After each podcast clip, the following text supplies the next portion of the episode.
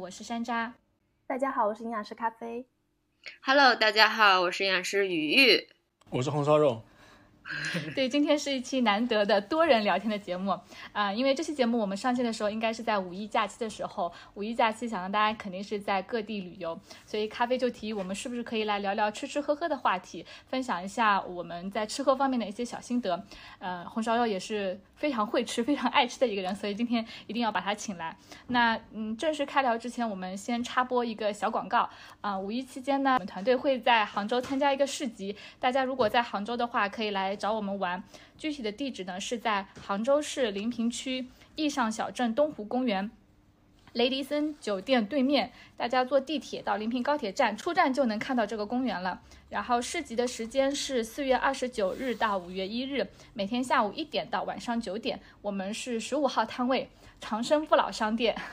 外地的朋友如果来杭州玩的话，如果行程宽裕，也可以考虑安排这一站。嗯，这个义上小镇呢是一个以服装。服装为特色的一个特色小镇，然后大家可以来买买买，然后附近的话可以去塘溪，嗯，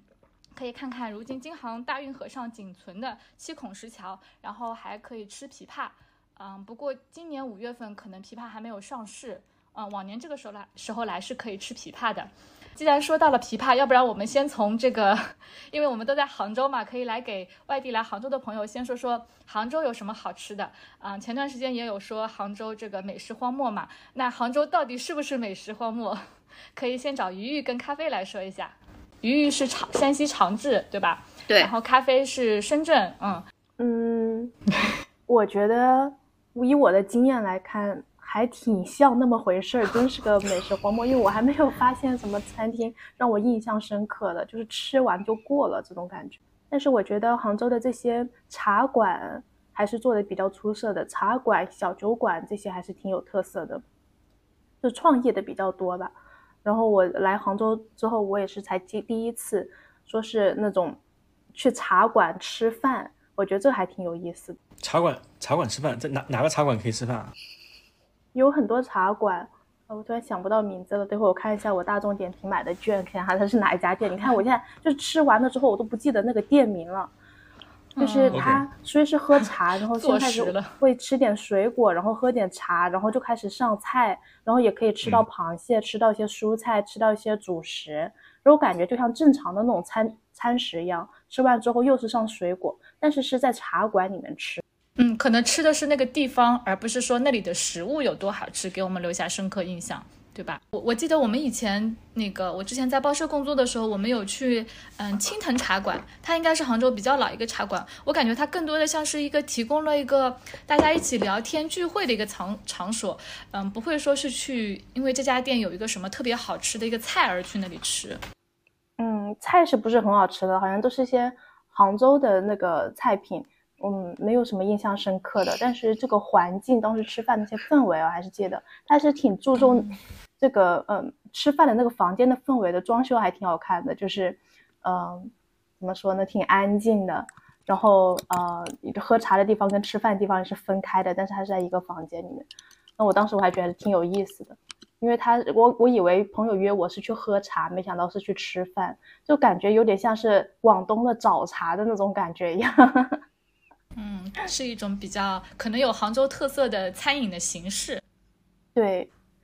嗯，其他的具体的哪家店比较好吃，可能鱼鱼还是要来多跟我们介绍一下。像我跟朋友出去吃饭，如果我是请客的话，我可能会选择是杭州这边的一些日料自助，因为就不会出错。因为其他的那些食物我也不知道合不合朋友的胃口。就来杭州吃外地菜，吃外国菜。嗯，对，不过这些年的确那个在杭州的日料店。是越开越多，然后，而且整体的质量也在逐步的提升。你是不是也吃过比较多杭州的日料？是啊，是啊我我我，因为我对日料还比较挑嘛。然后以前在杭州，我就基本不去吃在杭州吃日料了，因为我觉得都就是贵的也也不好吃。然后在这些年，大概最近四五年吧，我觉得慢慢的每一年会比一年开的更多一些。然后食材的品种啊，然后食材的质量啊，都在逐年提高。呃，可以给大家推荐一家那个这个这个这个。宝藏小店在，在这个呃屏风街一号，屏风街一号叫叫一清，嗯，然后一怎么写？一就是那个寿司那个一嘛，嗯，一个鱼一个纸，哦一清，对，就它整个门面啊，然后里面装修都非常普通，但对它的鱼货我比较收藏了新鲜。哎，我对收藏的这这家店不错家店，对，但你要提前订，它基本上提前一周才能订到位置。嗯我看它是 omakase 的，一点。它是 omakase 的这样子的形式，然后呃平均钱是五百六十九每人。omakase 它的 omakase 是那个呃，是这个你要跟老板很熟了，你才有 omakase 可以吃。这样的啊，过去的，对你自己 walk in 的话是没有 omakase 的。对我也是一个他的一个熟客，一个老客户带我去，我们才吃到了 omakase。嗯、后来我自己去了一次，自己去了呃两三次吧，后面去了两三次，我都都是要自己点的。你是、哦你就是跟他不熟，你吃不到 omakase。哦哦，嗯，对。这家店是食材特别好吗？我因为我觉得好像就是它性性价比性价比特别高，就是它同样的这个食材的新鲜程度跟它的这个这个质量，你放到什么像硬空啊，然后什么一一一啊呃一一啊之类的这些店，可能就都是人均一千五两千块钱的这个水平了。嗯，嗯，哇那那边可能就是对六七百就差不多这个样子，就是你性价比比较高。嗯它有几道菜，那它 omakase 我都忘了，就反正吃吃到饱为止啊。然后嗯 就是你你吃，就他会问你的，你还要吗？然后你你吃不下了你就不要了呗，就就是，但是那个就是这样跟老板认识，然后提前约可能才会有。你自己点的话，你就自己点多少吃多少就好了。嗯，因为性价比是挺高的。我就知道这呃两家我去过几次的一个日料自助，也是带朋友去的，一个是杭州的月龙饮，那在杭州比较久的朋友应该都知道，还有个就是竹里，他们吃东西很像很像，然后环境也是比较像的。整体来说，嗯悦龙影的环境我觉得比竹里好，因为它有更封闭的一个房间，但他们的菜品都是一样的。嗯，对，悦龙营，悦龙营，呃竹里我没去过，悦龙营我去过一次，我觉得悦龙营有点太吵了。呃，有点很多公司聚会的是会去的，人比嗯对对，较多。那对人比较多，比较吵。嗯，对对，哎，我们在杭州应该这杭帮菜我们聊一聊啊，对，对对，因为但但其实也还好，因为嗯、就是我们之前看了一个人口的一个数据嘛，就是杭州也属于近近近几年这个人口净流入城市，而且净流入的也都是一些相对年轻的这个人口。然后我我印象中，我我们小时候可能杭州主城区的人口可能也就才呃加上七县市可能也就六六百多万左右吧。然后经过这十十多年、十五年、二二十年的发展，现在有差不多一千两百万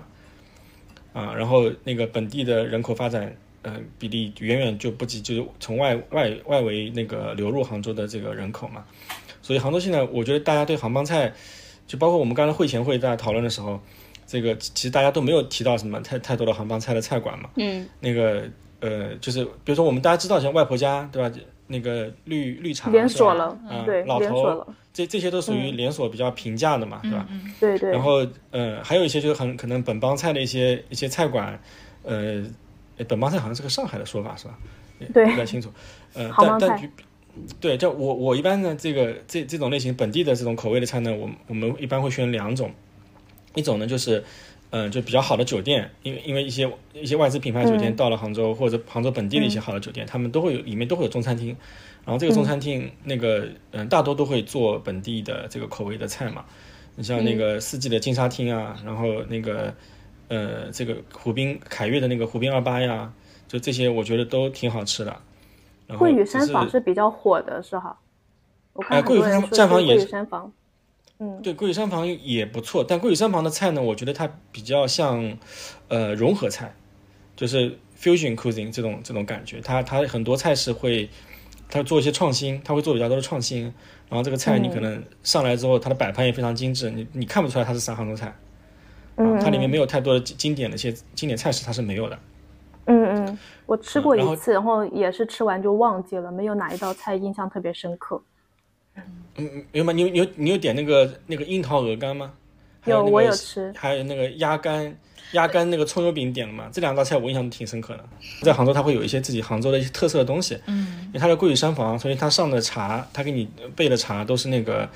那个叫什么来着？哎呀，卡住了，就是那个红茶里面加桂花的那个叫什么茶来着？红茶里面加桂花，什么红梅是吗？叫什么红梅？呃，一下一下卡住了。对，就是它，然后它会有这些特色嘛，然后会点缀一些杭州的一些装修，然后有些包房里还会有一些古琴啊什么之类，这派古琴也是非常呃有名的嘛。那主要还是创意菜哦。哎，我觉得它偏创意菜，偏融合菜，嗯嗯，我想要那个我我我在那个钱江世纪城这边有一家也是评价的还挺不错，叫做那个桥村二十八道，你们吃过没有？我觉得还可以。我吃过呀，乔村可以，乔村乔村也是挺，它就是属于创意的本帮菜，我觉得。它是不是在那个个西溪也有啊？嗯，它是不是好几个店？有啊有啊它嗯它的未来未来科技城未来科技城有一家，嗯然后钱江世纪城有一家。嗯，嗯，就这个是属于，比如说大家来了是比较容易，呃，能够去吃到定到位，不需要说我乔村也不好定位，也不好定位啊。嗯，乔村也非常，你如果当天肯定是肯定是排队的，嗯，嗯嗯，也对，对对对就。我觉得如果想在杭州吃，你想杭州特色的菜，还是要结合一下那里环境的，要不在西溪吃，要不在西湖吃。我感觉是这样。西溪西溪有一家那个叫什么来着？西溪木手我觉得也是特别好吃。木手我很喜欢木手，对对对，木手非常不错。对，我在那里结婚的，我就觉得那里的菜挺哦，你在那啊，你在那办的婚礼是吧？嗯，对嗯是，对木手木手可以，木手那个中午去，嗯，相对划算一点。嗯我还有在西湖边上有一家叫做素苗，你们吃过没有？没有。没有就，是环境还挺有意思的，它菜品特别便宜，但是分量很大，很好吃，也是杭州的这边的菜，嗯，对，可以去看一下。然后还挺适合拍照的，有很多很好看的漂亮小姐姐。然后杭州本地的菜，另外一个吃法，就其实我们后面也会聊到关于那个，嗯，去去外面怎么找到好吃的这个这个这个事儿。就是我、嗯我我个人一个经验，就是因为现在整体已经呃经经济比较好了嘛，我们可以看看一些社区居民老的居民小区，嗯，开在老的居民小区里的饭店，嗯你问问他开了多少年，他都跟你说开了二三十年，这家店基本上就就不会难吃。嗯，那个茶人村是不是开了很久的？杭州这个茶人村，茶人村没没去过，就是这个形态火起来的有有一家呢，就是那个在八卦村那边，就八卦田那边那个叫什么那个叫什么地方来着？嗯、满有个金钟帮餐厅，还有还有一个社区，嗯呃不是馒头山，嗯那个八卦新村，八卦新村那那边有个金钟帮餐厅，然后还有一个还有一个之前那个黑珍珠也也也给他评了评到一颗一星的黑珍珠吧，有个餐厅我现在名名字忘了，但那个反正忘了也没关系，因为它已经非常火了，就是全网都很全网都知道，然后每次去都是要排队的，嗯所以就是但是除了知道名字它，呃，对对，除了他和金东帮以外，金东帮现在也非常火，也要排队。然后除了他们俩以外，那个他们那个小区里还有其他周边的一些那个好几家小饭店，就是就我有两次去嘛，都等不到位，我们就周边找那个旁边的小饭店吃，其实都还可以啊，味道我想问一下，你嗯会怎么问人家？你们这家店开了，你是怎么是去查一下吗？还是那你有两个判断的方法嘛？嗯，就首先这个店是不是就是装修的富丽堂皇的，嗯，对吧？然后装修富丽堂皇的，你可能得问一声你们开多久了，对吧？然后你然后你看看里面的服务员是不是大妈大叔，对吧？然后一般那个如果年都很年轻的，那这个店要不就新装修新扩张了，要不就是新开的嘛。嗯，那么那么还有一种就是它本来这个店就长得破破烂烂的，嗯，然后人还非常多，对吧？这个也这同一条这条也适用于杭州的很多面馆，嗯开在小区附近的面馆。哦就是然后还还有就是你，如果你你社恐，你不想问，你就进去看一下他的这个营业执照或者食品经营许可证，你看他这个营业执照上面他是哪一年领的这个执照，你大概也知道这开他开了多久。这个有点难，我觉得这个方法有点你们有没难有。吃过？你们有没有吃过那个方老大面？吃过呀，方老大就是属于那种嗯、呃好吃的，但是性就是非常贵嘛。我觉得它就属于性价比稍微有点低，但味道是不错的。然后如果你，你它也是你在一个排很多人。对，就吃方老大最好的时间是是十点钟和和两点钟。好了，你这个你这个指导给的非常具体详细。呃，对，因为我有一次在那开会，开完会，然后已经一点半了嘛，正好，哎，我走过去吃，不用排队，直接吃上了。啊，那他当时我就是要了两个不同的浇头吧，就得四十块钱左右啊，一碗面。对，四十多块钱，我记得印象是这样。对，对一些对杭州不不熟悉的那个朋友啊，我们的听众朋友们，其实大家可能不知道，杭州是一个面食文化非常重的这个这个南方城市，因为因为曾经杭州是南宋的这个都城，然后有大量的那个北方人到到了杭州，所以杭州的面条文化其实是非常强的啊。然后这边吃的叫做半川，片儿川，半川其实一种形式，一一一种一种形式啦，汤面、哦汤面、炒面，然后拌川，嗯半川就是一种一种拌面就拌面，对对，哦哦，然后它只是一种一种面条的形态啊。还有片儿川是带汤的是吗？片儿川是带汤的，因为嗯它是笋笋片、肉片和和和咸菜嘛。嗯，你们有去吃过吗？两位外地来的朋友，我没有。去吃过，但我觉得还挺好吃的。食那它里面的浇头挺多的，但是有一个我不太喜欢，就是我觉得太油了。嗯，是的，我也是觉得，我觉得对。片儿川很油。那其他的面都有的呀，就是杭州的汤面，因为汤面做法跟那个苏式面或者是一些那个上海这种浇头面不一样，就是杭州的这个汤面煮的时候是跟你的这个面条和你的这个料一起煮的，嗯。然后你的料是在下锅前是炒过的嘛，嗯所以一定会有油，嗯然后加加加高汤，加高汤或者加水煮嘛，所以这碗面一定是有的。嗯，它不像那个这个浇头面，它是汤和浇头是分开的嘛，这个可能汤汤底就比较清比较清澈一点啊，像像那个苏式面是是一个特特特点。嗯嗯，没有尝过的可以去吃一吃。对，鱼鱼习惯吗？因为可以给一些北方来的朋友一天 北方同学的口味建议。对于杭州的这个面条，嗯，我我说实话，我就是来杭州一开始抱着极大的 期待去吃面，被伤到了。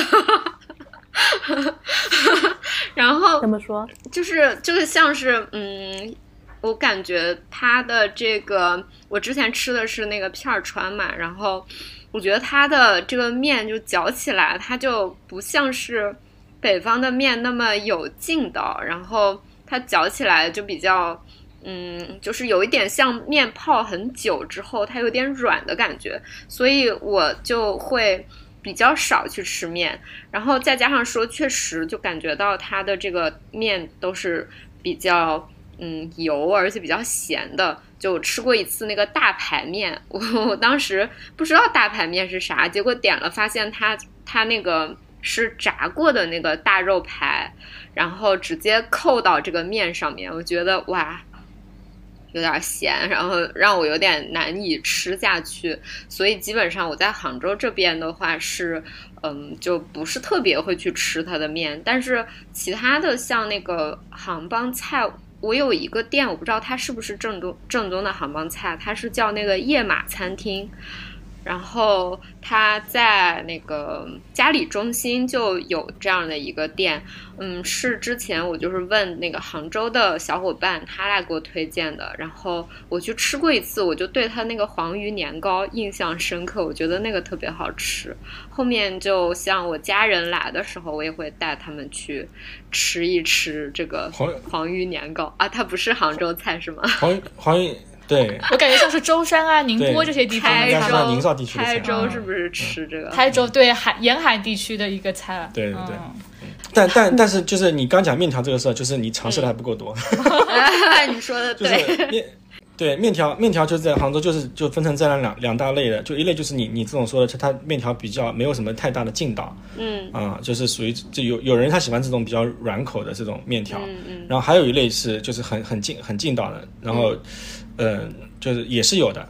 比如刚刚刚那个讲那个方老大，其实他就属于比较劲道的面条。嗯。嗯。啊，然后然后嗯咱们公司楼下那个后面那个什么挺记也是这个这种比较硬的这个面条，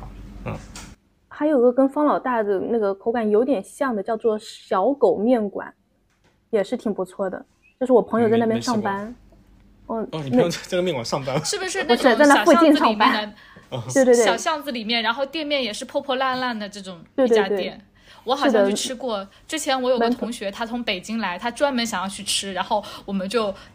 早上吃了早饭了，为了陪他去去吃了一碗面。然后我其实也是像鱼一样，不是很喜欢吃杭州的面，所以我吃完之后就觉得。可能是抱了太大的期望，然后去吃了之后觉得啊，也就这样子吧，很油，然后人也挺多的，然后嗯，嗯，反正环境就是没有那么好吧，嗯哎，看上去我脏兮兮的。我们之前去吃那个刘芳刘芳面馆，刘芳就也是属于这种比较有嚼劲的面条，嗯，它也不是那种泡就是软软的面它。在哪儿呀？我默默的我的大众点评上收藏了你们说的。嗯，但我我们公司附近也有一家。嗯对，但我觉得就是杭州可以吃到有一个就是兰溪牛肉拉面，它它是兰溪的，但它是有点符合就是我在北方吃到的这个嗯就是拉面的这，个兰溪的面条，味道的，特别好吃。兰溪的面条他们叫手擀面嘛，嗯然后他们那个面条就是因因为对，因为反复擀，所以它也是那种很有劲道的那个、那个面条。然后我们我们这边就往那个嘉兴那边过去，不是有同乡的海宁那边是他们那边那个叫什么阿能面，嗯。这个也是属于的比较劲道的，嗯。啊一种一种面条的品品品系吧，细分品类，嗯。又细又有嚼劲。嗯前两年很火的那个蟹黄面，杭州这边也火，上海那边也火，那个蟹黄面，然后我们去吃了一下，觉得就是感觉一般般，就是它会把一些蟹的壳都搞在里面了。就是吃那个面的时候，想着吃着满口的蟹黄，其实有时候还会咬到蟹壳。对，因为它包的时候不容易可能把不容易把骨头都剔干净嘛。对对对对对，蟹黄面应该也不是杭州特色，可能是应该是在苏州那一边是吧？扬州、苏州那一带的一个，对嗯，扬州三宝，对对，所以我觉得可能来杭州吃，应该也不是吃到的是原汁原味的蟹黄面。嗯，对所以回到我们的那个结论是什么呢？杭州这边是果然是美食荒漠漠，是吗？不是我我 来来来，请这个，我我请得我觉请得红烧肉来给杭州美食荒漠正正名。刚才我们推荐了很多餐厅，请你可以推荐一些就是菜吧，就是来杭州可能吃哪些菜？不是我，我觉得是这样子的嗯这个话题，就是如果说你说要杭州要符合全国人民口味的这种这种那个很多不同的吃的东西呢，我我我我觉得是是的确本地没有那么多吃的，因为因为它的这个就是食材本身，你想它历史上形成的这些食材就就这么些，因为杭州本身也不临海，也没有海鲜，对吧？然后你只能吃点湖鲜啦，然后吃点那个牛，呃，sorry，那个猪猪猪和鸡鸭这些 base 的这些这些菜嘛，对吧？你想这些能聊到的鱼，那么那个就宋草鱼羹，对吧？它就是属于拿那个鲢鲢鱼还鲢鱼吧，鲢鱼、青鱼之类的那个鱼肉去刺后去做做做做这个鱼鱼米，对吧？然后那个你像鸡和鸡和这个鸭，鸭鸭就有老鸭煲啊，然后包括外婆家他们那个集团不是推的老鸭脊，对吧？这种类型的，然后鸡呢就有那个就是这种啊、呃各种各样的不同的做法炖法，对吧？这这个还是丰非常丰富的。然后到虾啦，你看就老头油扒虾这种这种那个基于虾去做的 做的连锁餐馆，嗯。然后肉那就红烧肉了，我最喜欢吃红烧肉，对吧？红烧肉全国各地都有，然后那个呃杭州的做法就跟苏式的我觉得是相对接近的。对，就是我们可能加的糖会少一点，或者有些有些人大家家里做的时候可能就根本不加糖，嗯，但是也基本上是以浓油赤酱这个形态出现了，这会比苏式的或者上海的这种要要要没有那么甜一些，但也也就是比如说这个呃刚刚讲的湖边二八这个餐厅和那个四季的金金沙厅这两个餐厅，他们的红烧肉我觉得都 还是很有水平的啊。然后然后关键还要看他给你给你配什么菜啊，有些可能会配一些酒酿馒头，有些在里面会配那个笋。那么笋又是一个江南地区相对比较嗯、呃是的有有特色的一个一个一个料理了。我我我小时候不懂事，我还一度以为这个笋只有杭州有。哎，真的，我跟你说，就是我刚才你在说的时候说杭州有没有什么推荐的？我说菜可能是不太好推荐，但是这种就是你在本地能够吃到的食材，比如说笋上市的时候，你在杭州这边吃笋，因为笋其实是非常不好保鲜的。对我以前对上大学的时候，呃，我们有个同学抱抱，嗯、他们家是在山里面的，所以山上是有一点笋的。然后过完寒假之后，他就是从家里面，因为过完寒假差不多就开春了嘛，他就把家里面的笋带了。拿到北京送给他们宿舍里面的北京同学，他们宿舍有北京的同学，还有那个哈尔滨的，其实他们都没有吃过鲜笋。那个时候我才知道，哦，其实，在我们国家很多地方，特别像北京啊这些，他们是没有吃过鲜笋的，他们吃的那些都是焯过水的，啊、对，就超市里面那种包好的那那一类。所以其实是来本地这个季节吃，能够吃到应季的这个笋啊，这些食物我觉得是蛮好的。嗯其他菜好像真的是没有什么特别可以推荐的。哎，那个葱包烩是不是属于杭州这边的一个本地小吃啊？是的，是的。我觉得我特别没有发言权。我其实之前我也没有吃过葱包烩对，烩，我也是很晚才吃到的。对我在很很久，可能是上完大学毕业回杭州之后，嗯，你慢慢的看到网上有一些关于杭州美食的一些介绍的时候，才看到说葱包烩，包括片儿川，我也是看了《舌尖上的中国》之后才知道杭州有片儿川，不可能吧？真的，我以前不知道，葱包烩我也不知道片儿。川怎么我也不知道呢？片儿川肯定是知道的。那个葱包烩，葱包烩，因为它是属于比如流行在杭州主城区的一道菜，那我、我们这种属于那个以前都属于郊县地区人民，很多是不知道这这道这道菜的。啊。对，就有它有点像那个呃这个大大饼卷大饼卷大葱。就这种加油条，葱吧，里面是小葱，它里面好像有里面是里面是油条呀，有葱。小葱，嗯。嗯，薄薄的饼，薄薄的饼夹在一起的，很薄很薄的那种饼。然后把它煎一对对，就是那个，吃，对，就嗯吃那个吃吃烤鸭的那种那种饼皮，嗯啊，就比较好像没有烤鸭饼皮那么软。对对，要稍微硬一点，对对对嗯。现在还在里面加很多东西的，会加很多年糕啊这些。都不加吧？加吗？因为传统的这江南地江南地区是那个是是大米为主要原料的嘛，所以你刨去那个之前那个南宋定都之之后带来的这个面条的面粉的文化之外，其实本地的更多的吃的东西是以米米为基础的，嗯，就比如说那个方糕啊，然后包括什么梅花糕啊、定胜糕呀，就这些可能就是不太适合外地朋友们的口味了。啊，因因为它米米做的这个东西里面的这麸这个肤质比较少嘛，所以它一般就不弹牙，没有劲道，然后比较粘牙，对吧？然后我们这儿比较多的像那个你基于年糕的这种这种小吃，然后基于糯米的小吃这些，然后呃基于米做的这这一些的，但又没有像广东那边那么多花样啊，这个的确的确不太一样，嗯。嗯，广东那边真可以把米吃出花来了，对，不仅仅你说这个米，大家不能喜不不，可能很多外地来的朋友不能接受，包括杭州的一些吃法，像是那个青团，还有那个中秋节的时候，杭州会做榨菜鲜肉月饼。我已经遇到好几个北方朋友说不能想象这个味道，就觉得月饼是咸的，里面裹肉的，青团里面 裹咸的，碰到好几个，他们都会说不太能接受。嗯，现在我能接受咸的青团，我还觉得挺好吃的。对它，它这个有有一些，比如说传统特，就像像那个刚刚讲这个青团咸的这个青团，你像我们小时候吃的一个比较正的，我们觉得吃比较多就是拿那个刚刚讲的笋，因因为清明期的时候其实已经笋笋已经大量上市了，然后再拿那个前一年腌的这个咸菜，到那个点上也可以出缸了。啊，你的这个鲜的这个笋加上鲜的咸菜，然后再用新榨的菜籽油，哇，那那个味道就是非常正啊，真的非常香，啊嗯，对，就非常好吃，就是可以啊，现在就有啊，嗯，觉得听描述感觉还挺好吃的。菜菜菜菜场菜场里菜场里都有的，嗯。嗯，就要去要去本地的农贸市场，嗯，嗯，就还是都能都能买到的，是的，是的，嗯，我也做啊了，对，今年山老师做的那个 还挺好吃的，我做了，咸口儿今年做的。比较淡，嗯，我们对对对，咸的，我们家都吃了咸的，对它那个味道，我觉得就刚刚好，就是那个也没有很淡，就是味道咸度对我来说反正是很舒服的，我觉得特别好吃。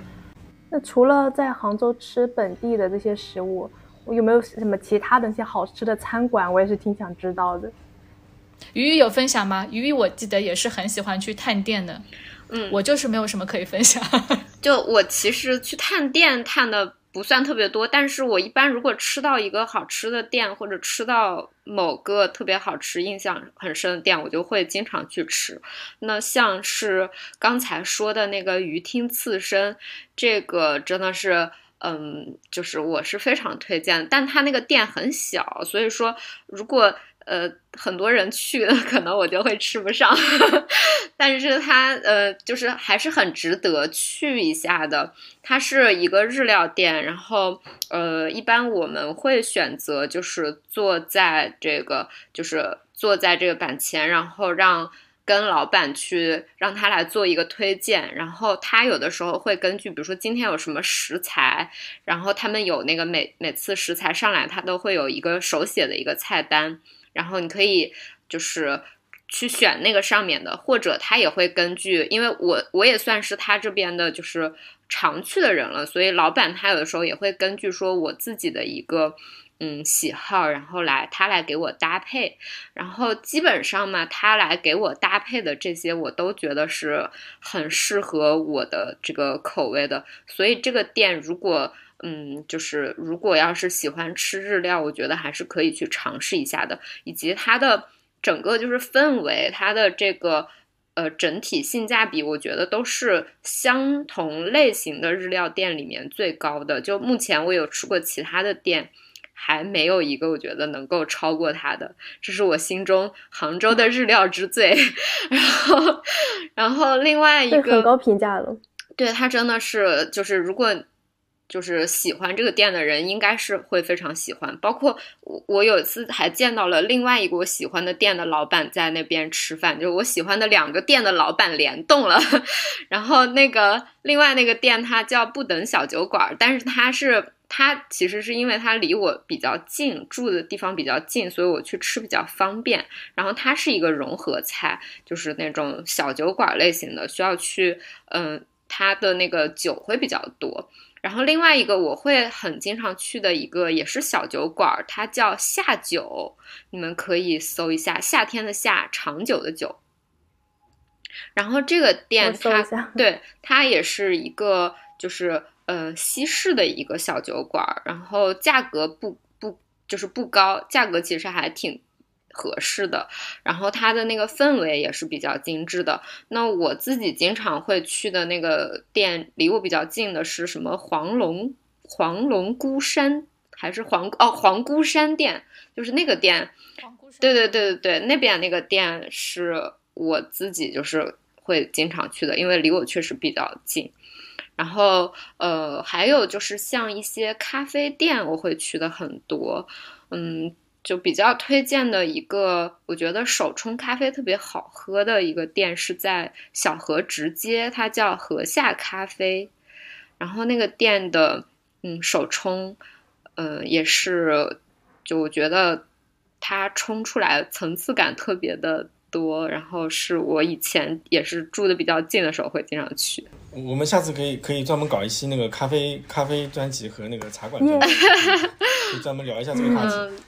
对，哎，小河直街其实也是一个类似于呃，现在变成打卡化街区，对不对？对，它它是那个好像小河直街那边现在有一个油厂公园，哎，我我给大家插播一个，这个稍微有点有点 off line off，但是但是我觉得很重要。那个小河直街旁边现在有一个市民公园，是以前那边应该是中石化还是浙石化的，一那边有有一个油厂改造的，那个地方是魏延武设计的。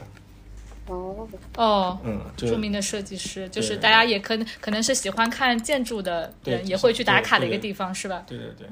对，但是他他那个逛累了去喝个咖啡 就是他那个公园以前还在装修的时候，还在建的时候，小河直街其实人不太多，但是现在自从他去年呃下半年的时候那个公园开了之后，人就变得特别多。嗯，大家可以换个时间来杭州的时候去打卡，五一就不建议了。是的，对，嗯。如果鱼比较喜欢吃这种 bistro 的话，嗯，像那个下酒，还有个同类型的，嗯，叫做那个葫芦，我之前吃过了，我觉得挺好吃的。嗯，它是英文 H U L U 啊啊，我吃过，我吃过那个店。对，那个那个也是挺好吃的，我觉得氛围也不错。嗯嗯，然后红酒也挺好的，你可以自己去调。我感我感受到了年龄差。你们在讲这些 bistro 小酒馆的时候，就我感觉，就是我在你们现在就没有去这些地方的欲望。那现在你去哪些地方呢？你推荐一下呀，我也可以就是跟其他朋友一起去。就是，就就我刚刚讲了嘛，就比如说吃正餐，我就我就会去去，比如说那个比较重要的这个，我就会呃商务宴请了，那我就会去这个大酒店。哎，对，比较比较好的酒酒店，然后。体现也要，但其实也很难定位，很难定位。然后如果是就特别 close 的朋友，那么那我就会带他们去去找这种那个苍蝇小馆，找这种那个社区店嘛。嗯。就这个大家，因为大家都你大家好的都吃过来了，那那你其实可以试试看这种不一样的，因为每一家店都有自己的特色嘛。嗯就那个比如说那个城站那边，杭杭州站附近就有一家叫福源居的。然后那个福源居，但福源居现在已经非常火了，就是很多人去吃了。就我我当年发掘它的时候，它还是单纯的一个社区小店，就是你现在里面基基本上都本地人，没有游客的。然后这些年就很多游客都去打卡了，在点评上分数也非常高。然后最近又发现了一家，就在离福源居不远的，呃，在靠近那个在杭州水务那个大楼的对面，叫一个什么私房菜，我我有点忘了，但但是味道也非常正啊，就跟那个福源居水平水平差不多。小小狗面馆就在那个位置。啊，我到我到下次可以去试一下。对，我到去找找看，嗯，去找。看看看大家口味吧，我觉得，就本本地本地菜馆，就我觉得就主要是朝这两个方向，因为这样子的话呢，就是基本上，嗯，你无论是商务选择还是朋友之间聚会的选择，我觉得都问题不是很大。那像有一些这种连锁那种呢，就你平常就作为呃，就有点像你喝食堂，对，作为食堂，然后简单吃一点，就也都也都没问题，很很快就吃就吃掉了嘛，吃好了嘛。嗯。啊，然后。那个有一些的大的连锁，像以前张生记，这这都是有时代感的名字了，现在都应该就没什么不太有名气了。但以前张生记就是一个专门吃老鸭煲的地方，就它会有一些这样的菜馆。然后，嗯，包括那个嗯楼外楼，还有那个山外山外山，啊，这这些都是属于外地游客可能可能过来会去打卡的地方。但但我觉得就是。呃，那天我去了植物园的那个植物园，那个是山外山还是楼外？楼？我不知道，反正 就 那天我去了那边，我还是就我觉得比我想象的要好，因为本来我对它期待非常低，嗯，呃，实际我觉得还可以，因为他们有几道菜还他们自己的招牌的有几道菜还是工艺比较复杂的，嗯，就比如说那个炸炸那个响铃？鱼球，哦，炸鱼球，对，这个菜其实工艺是非常复杂的，嗯，啊，那他们做的我觉得也也还算，呃，有有七七七七十分吧，七七八十分的水平也也是有的，嗯。因为它是一个灌汤鱼球，就外边是鱼肉，然后有花刀，要能够炸裂，然后里面是汤水，就这个汤还不能汤还不能露出来，对对，它还是一个工艺非常复杂的一道菜啊。嗯，对，就是对，所以大家不要那个直接听信，就是杭什么杭州美食沙漠，就是你你你得找找对地方啊，然后然后那个。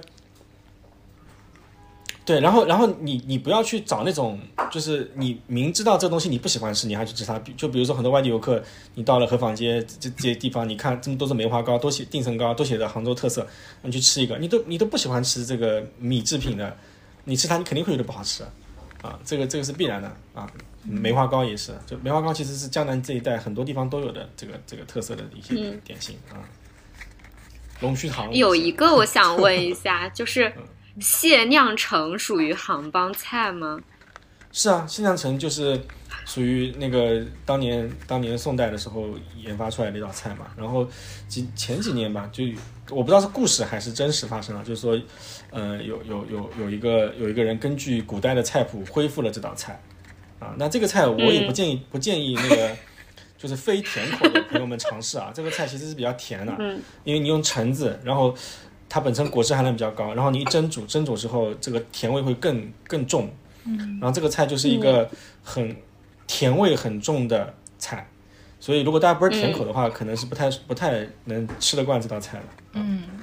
嗯。嗯，不要轻易。我之前去那个杭帮菜博物馆，就我刚来杭州的时候去里面逛过。对，对，然后在那个里面就认识了这道菜，但我不知道他做的算不算好吃，只不过说就是我也是挺好奇这个东西的，然后也可能是我以前在以前看过一本小说里面有写过，所以就见到这个东西的时候就充满了好奇，但我我并不知道他做的这个好不好吃，就是我只是嗯见识到了这道菜，觉得还挺神奇的。杭州已经聊的很多了，大概是没有给杭州的美食荒漠证明吧。但是大家来还是可以找到一些好吃的，包括刚才那个红烧肉也分享了一些找餐馆的经验嘛，嗯，然后我们可以再来分享分享，大家今年有没有什么出行的计划，或者是是想去某个地方，或者是想为了吃某个什么东西特意想要去某个地方都可以。我前段时间我去了大理。然后有里面有个东西，呃，有两个东西让我印象深刻。一，它有一个蔬菜叫做水性杨花，就是我在其他地方我没有吃过。它是什么是什么菜？它是那种很，它是一个一个蔬菜，它是长长一条的那种，呃，怎么说呢？看像怎么有点像茼蒿，但它没有那么多叶子，很嫩很嫩的，它是泡在水里面的。然后我在其他地方没有吃过，就是呃有点。清甜的那种口味的，它是经常会炒是不是水芹菜这样吃。我是到了当地，然后去那个餐厅，每一个餐厅它都有这个菜，它这个菜它是在外面放在一个水缸里面泡着的这种，我就很好奇，然后就会就去吃，吃了两三嗯三次了，每次就是有这个菜我就会点，因为很好吃，我在其他地方就没有吃到。还有另外一个菜是我想要去吃的，想要去大理吃的就是菌菇火锅，菌菇锅。就是那里的菌菇还不是挺有名的嘛？他吃的这个火锅是这样，他先开始会有一一一一锅汤，你先喝那个汤，不下菌菇的情况下，你先喝那个汤，就是感觉挺鲜甜的。然后喝了一些汤了之后呢，他会给你下一盘那个菌菇，各种各样的菌菇放进去，然后要等二十分钟，你的筷子不能在里面搅，不能动，因为它是有毒的嘛。一定要煮够，对，就是。呃，反正那个服务员是这样跟我们解释的啊，他就是在我们下上去的时候，他会有个倒食器，在那二十分钟，我们不能去碰这个锅，不能去搅那个汤，筷子不能伸下去。然后等了二十分钟之后呢，我们就开始又可以舀这个汤喝，又可以吃那个菌菇。这个菌菇我就是也是我以前没有吃过的，它的口感是很嫩很嫩的那种，嫩的有点像那种火锅煮的鸭血，比那个鸭血还要嫩的那种感觉，一进嘴巴你就会化掉。我从来没有吃过这样子的口口感的菌菇，它滑滑的，然后嗯，只有一种菇子是比较硬的，看起来皱皱巴巴的，你看它也是觉得不是那么呃那么软的，但是其他的菇子都是那种入嘴即化，很香，它那个每个菇子的那个味道都是很很明显的。虽然它是一锅煮下去，但是吃的每一个味道都是很有它自己的特色的。就是我觉得我下次去还会再去吃这个菌菇火锅，真的太好吃了。是的，我就我听你描述的时候，我因为我本身我喜欢喝汤，对对对，嗯，我本身就是很喜欢喝汤的那种。我现在他喝那个清汤，我感觉还还挺清甜的，就没有特别惊艳我，但是也是好喝的汤。但是等那个菇子煮下去了之后，再喝那个汤，特别特别鲜，啊，我就觉得太好喝了。这种东西就是只有到 当地才能吃到。对吧？是的，是的，是的，就是如果大家会去云南、去大理地方，一定要多给自己留一些行程去吃这个菌菇锅，因为我是最后走之前才吃到的那个菌菇锅的，我特别后悔没有多吃几顿。我我觉得那个云南，而且那你吃东西，我觉得云南那个汽锅鸡煮的那个呃鸡汤也非常好喝，汽锅鸡。嗯，汽锅鸡对我来说就有点太淡了，我感觉它是鲜的，但是我感觉味道太淡了。不像菌菇锅，它的那个味道是很，它看起来是清汤，但它那个味道是很浓厚、很多层次的那种。对，就是你喝进去是一个味道，吞下去是一种味道。就他们蘑菇特别多嘛，就 哇，可以安排。鱼鱼有分享。嗯，我最近一次就是吃到，我觉得还是比较让我有印象的，是我前一段时间去泉州的时候吃到它的一个叫面线糊的东西。哦，就是。面线糊好吃。对他们，他们的面线糊是，嗯，就是你去那个店里面，然后，嗯，老板那边他面前会有很多，就是他有可能是卤过的这些海鲜，也有一些是，就我去过两个不一样的店，然后因为太好吃了，所以第二天又去吃了不一样的店。那他第一个店我吃的时候，他的那个海鲜是就是只是水煮过的，但是他的。还有会有其他的一些配料，像是那个什么猪大肠啊，还有什么呃，就是一些什么猪的内脏。然后它那个猪大肠是卤过的，但是它海鲜本身是就是水煮了之后。所以一开始我就是我在网上其实是有看到很多人给那个面线糊差评的，就是说不知道这是什么东西糊糊的，然后口感很奇怪。所以我一开始是没有抱特别大的这个就是。对，没有抱太大的期望的，但是入口的时候就发现说，哦，它的海鲜真的好鲜呀！它那个蛤蜊就是吃到嘴里感觉是会有，就是能吃到一些甜味的。然后它的本身那个汤的味道又是很清淡，又靠那个胡椒，还有像一些什么姜啊什么来提味的。嗯，然后那个大肠它也是，就每个店它真的是老，就是这个店它好不好吃就看老板会不会卤了。然后每个店它都有自己的一个很有特点的味道。然后我跟我朋友，我俩就是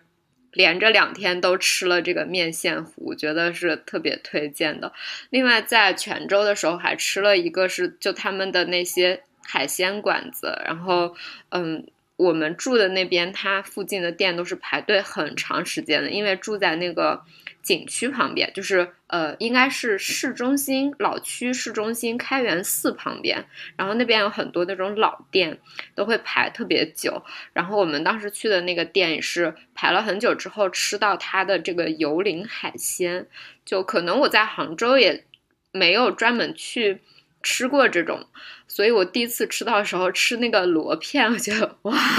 怎么会有这么好吃的东西？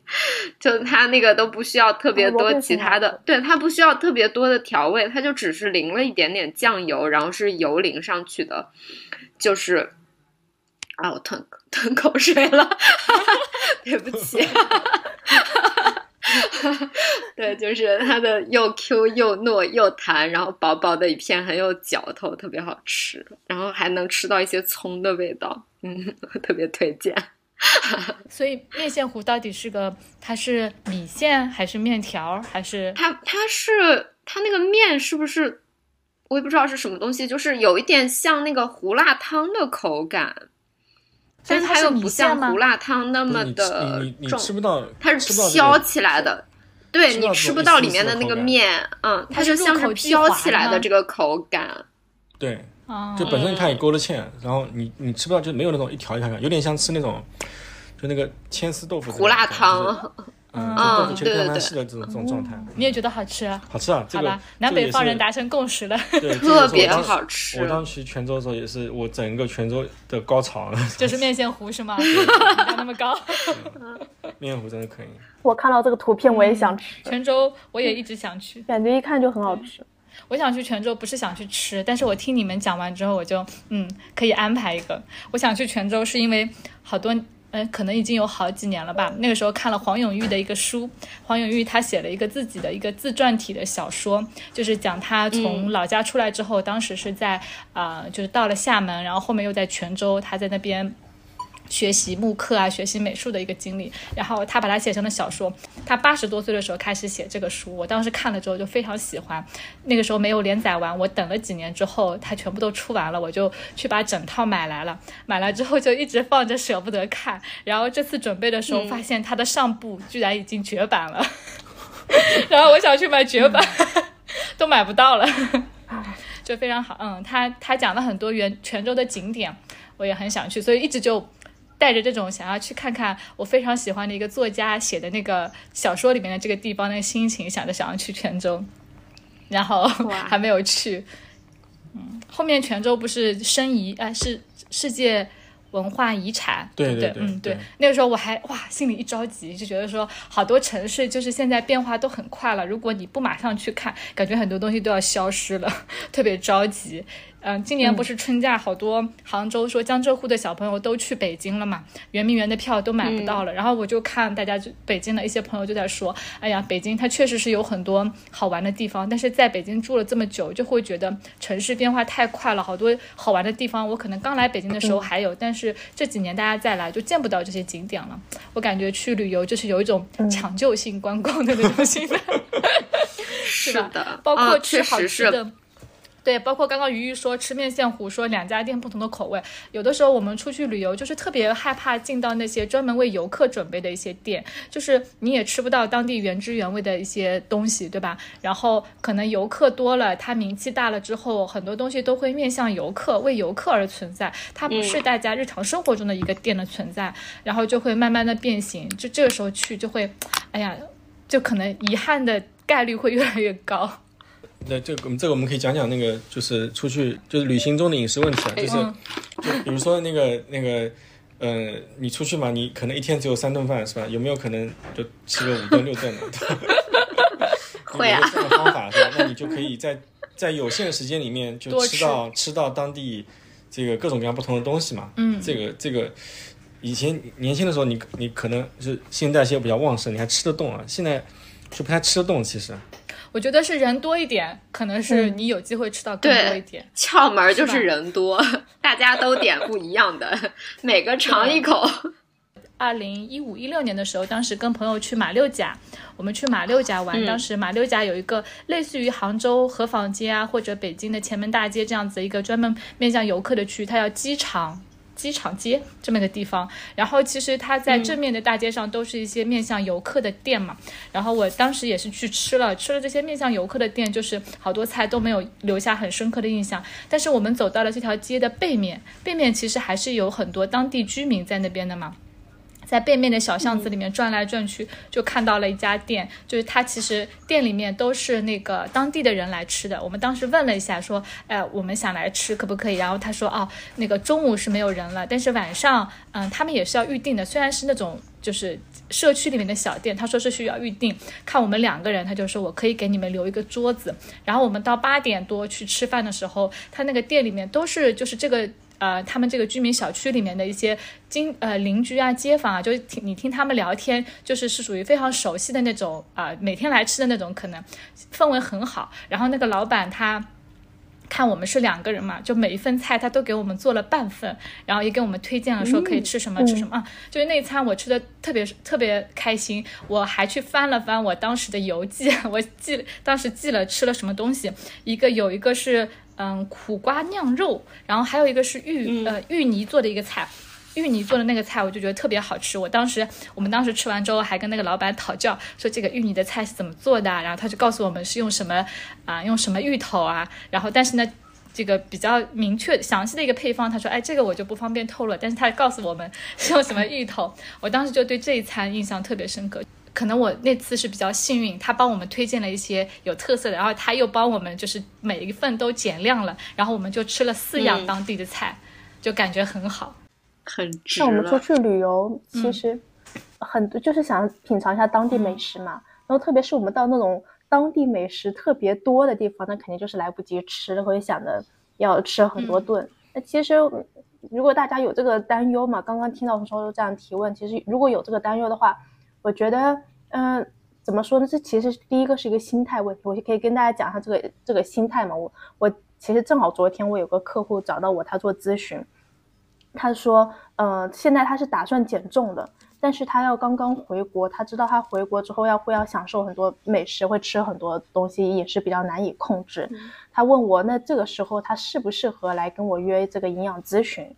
然后那时候我就跟他说，如果你回国之后你呃，减重这不是你的 priority，你是享受美食，享受这个时光，跟家人好友相聚，呃，多吃点呃中国国内的好吃的，这是你的 priority。那你可以到之后再预约，就是看我们现在出来旅游一样的，旅游我只在这个特定的这一个星期这几天，我多吃一点其实没有什么关系的，因为我们的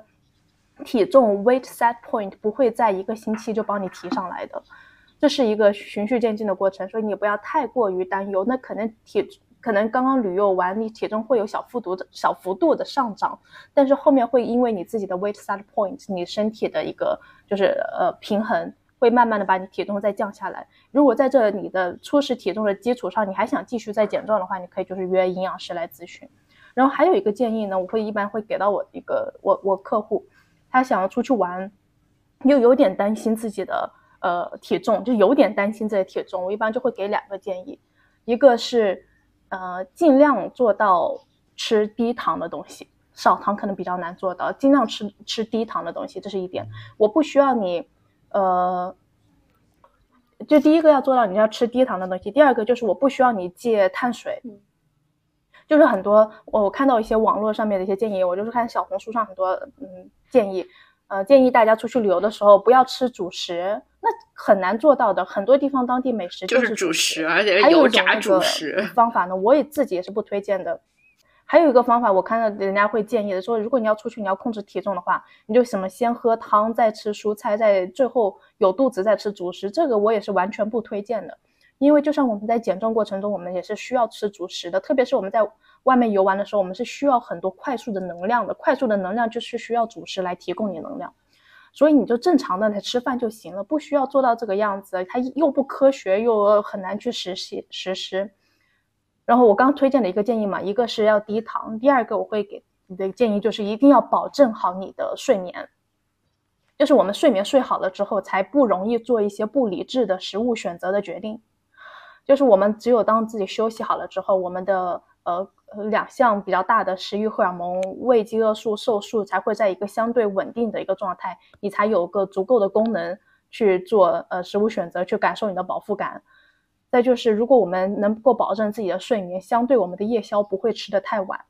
然后这个也是一个一个方法，就是我们如果在外面一定要吃夜宵的话，你的夜宵可以少吃或者是不吃，但是做到如果出去外面旅游做到这两点，你的体重不会是太大的问题。第一个是少糖，第二个是保证自己的睡眠。就算是体重上涨呢，我们回来还是有机会，那还是有计划，还有一些方法把你的体重调到你正常的水平的，这个是不需要担心的。你的体重能上去就是能下来的。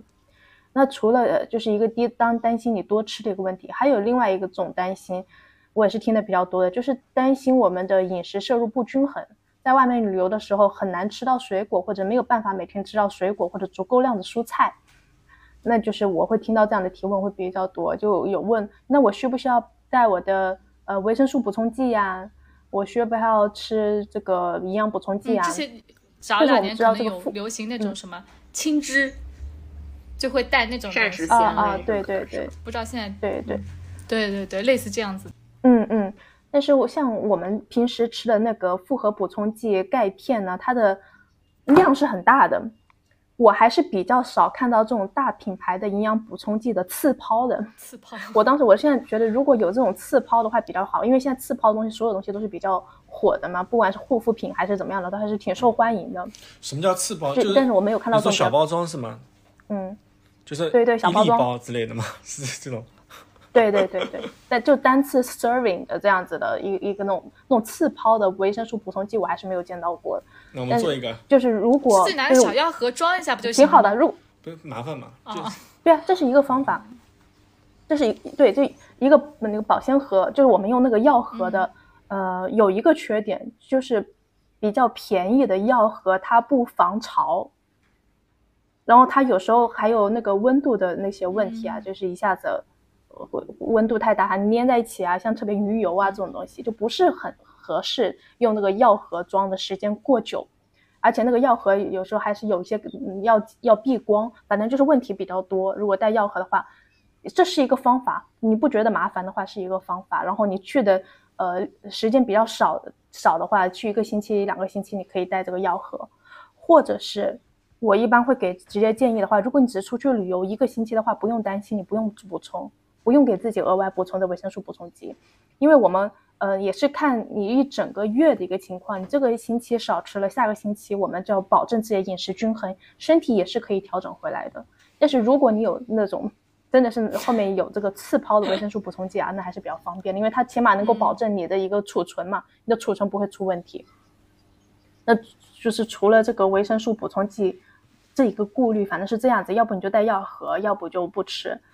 呃，还有一个情况就是便秘比较多的，就像刚刚山楂说的，带那个青汁嘛，很多人给很多那个青汁打的广告，就是你出去旅游了，你可能会便秘，你喝这个青汁促进你的肠道蠕动，帮助你排便。但是其实这个青汁我一般不是特别推荐嘛，这个呃要展开讲要讲一会儿了，反正就是我不推荐，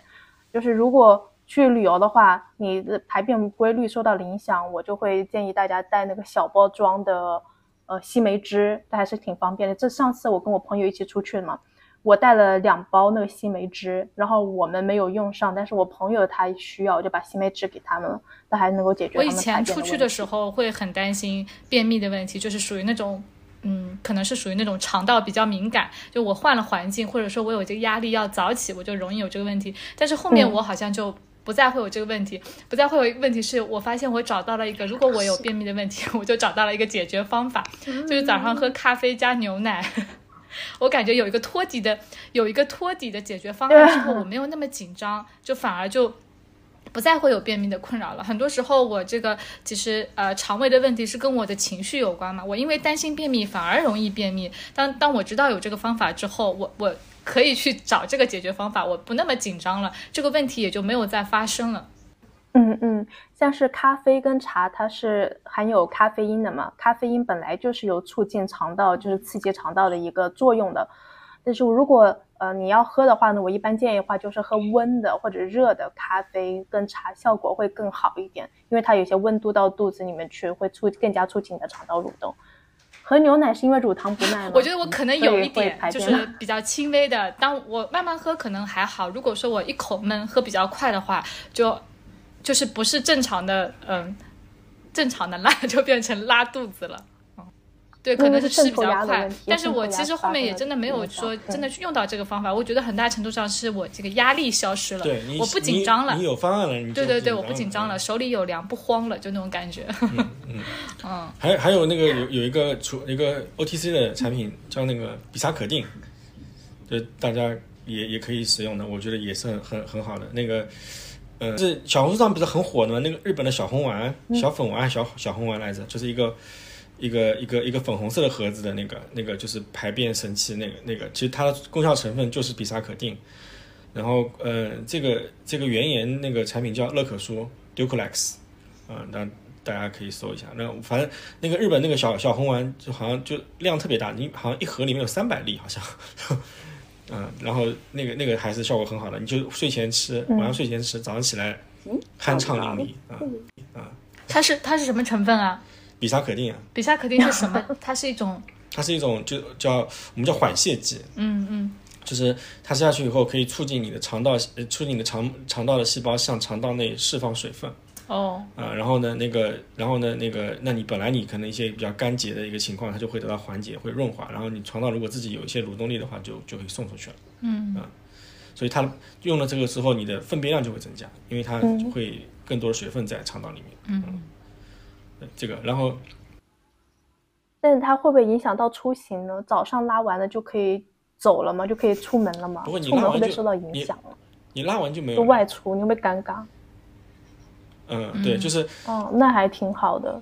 就是如果就是一直是拉肚子的话，那就不太适合了不。是它不是个不是一个泻药，嗯，我它是一个缓缓泻剂，就是一种比较温和的嗯一种那个排便的这个，像杜密克这种就乳果糖。呃，然后你就比如说在做肠镜的时候，一般来说那个都会让你在肠肠镜前就是吃多密克嘛，嗯，啊那个拉的就比较猛是吧？它会让你在很快的一段时间里面就把你肠道排空嘛，啊，那这个作用效果、作用机制还是不太一样的，它只是增加水分，然后增加蠕动，让你呃加速这个比较本来里里面一些已经干结的这个粪便的排出，它可能更多是这个作用。挺好。我之前就是出去玩的时候，时间比较长，我也担心便秘，我还去医院里面配过。我说医生，我要出去玩，我出去玩总容易便秘。他给我配的是一个，嗯，有点像中成药的，我就觉得不太好。对中成药，大家一定要注意，就是里面要看一下它配方表里没有番泻叶和大黄，这两个是主要的。我觉得太猛了。中成药里面的这个 呃这个这个这个这个刺激排便的成分，嗯，然后这个东西呢，就尤其是不能长期使用，你短期用一下问题也不是很大。但是就觉得不是很舒服。就当年大家有没有记得有个叫碧生源那个减肥茶，不知道大家有没有印象？这个东西它当时那个最早很火的时候，就觉得一喝就有效果。现在已经现在已经禁了吗？不，没有，它改了。它现在配方里面已经已经不含有番泻叶和大黄了。嗯，它早期的时候，它就是里面就加了这个刺激刺激性的这个这个我们叫刺激性的那个这个排排便的这个呃成分。嗯啊，然后它它如果你长期使用的话，是会引起那个结肠黑变病的，那个东西是有一定的风险的。嗯啊，然后对，如果是就是就是实在，就比如说你出去有像我自己以前有个惨痛的经历啊，就去泰国玩，然后去了五天，哇，这个从第二天开始就没有拉过，非常痛苦。然后那个像这种情况，其实回来你是可以有机会，呃，这个用一下杜密克、乳果糖这种的，帮帮你帮你排排一排。对，嗯嗯嗯，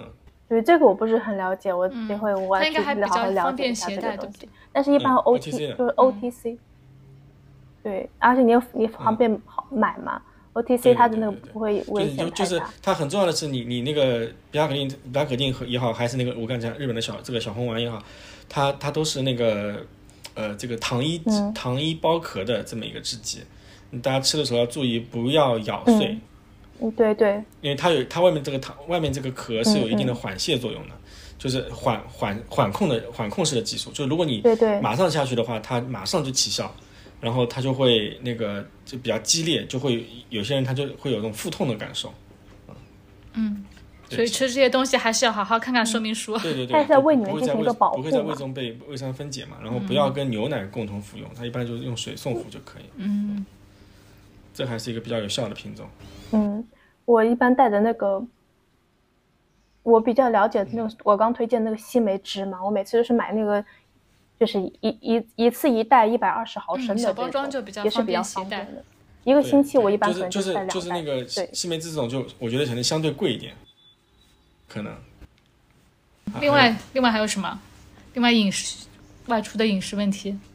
还有就是食物安全啊对，还啊。有腹泻嘛，就是你你去外面腹泻也有两种可能性，一种就是你那个嗯、呃吃坏东西了，就刚刚食物安全的问题。嗯，那比如说在街边你你吃他们这个呃，比如夜市里啊，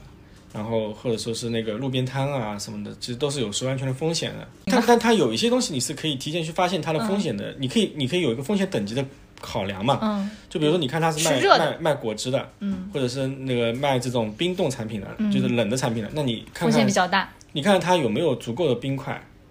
还是说就是它的这个放的地方其实已经冰块都融化了？那么你你如如果不在一个低温情况下，嗯一些一些那个害有有害的这个菌菌落的这个生长是不可控的嘛？嗯那这种就这种摊位就比较风、风险就比较大。嗯那如果它有一个冰柜，那你从那冰柜里拿出来，相对来说风险就会低一些。嗯这是你可以提前判断的。然后另外就刚刚像他讲的那个，如果他吃这个食物是一个需要在线下去做加工的，就是用煮沸的这个水去加工过的这种这种状态的，或者比如烧烤类的烤过的，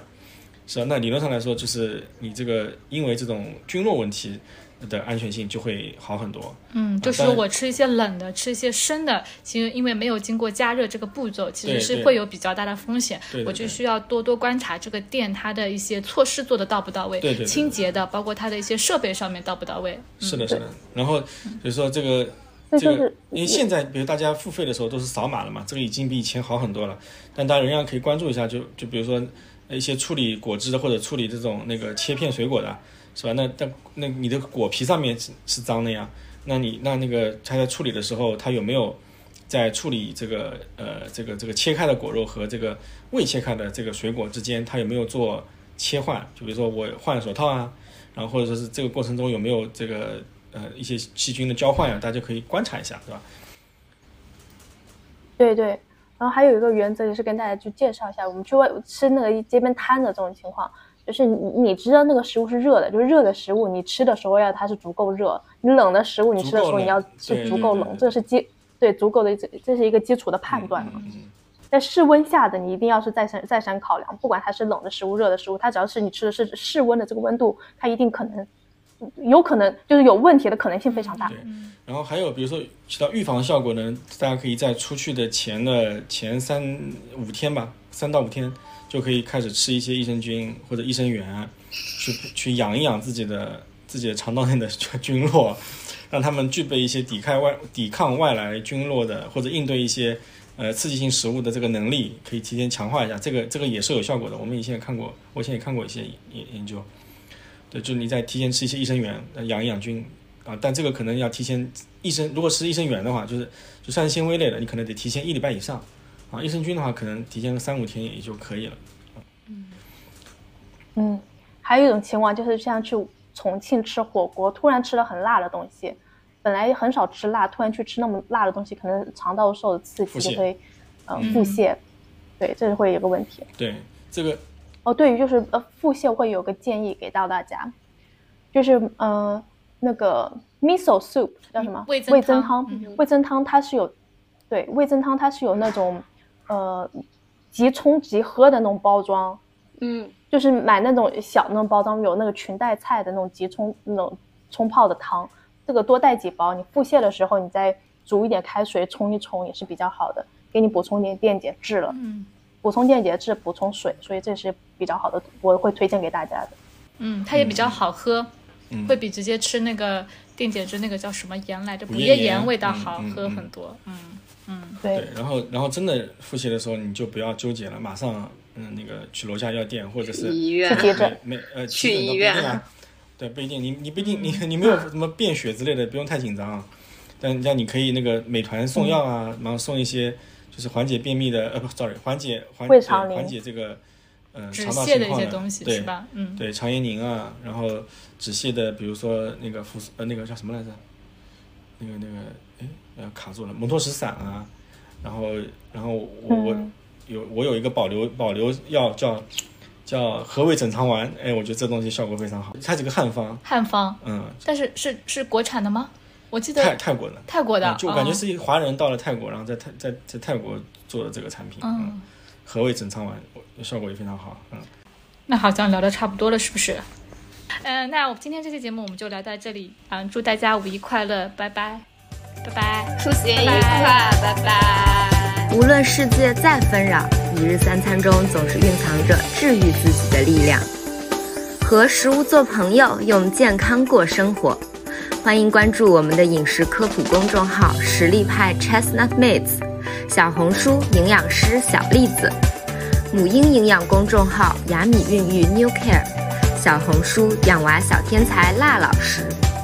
助力专业医学营养师职业发展公众号“营养工会 Nutrition”。好的，那我们下期再见啦。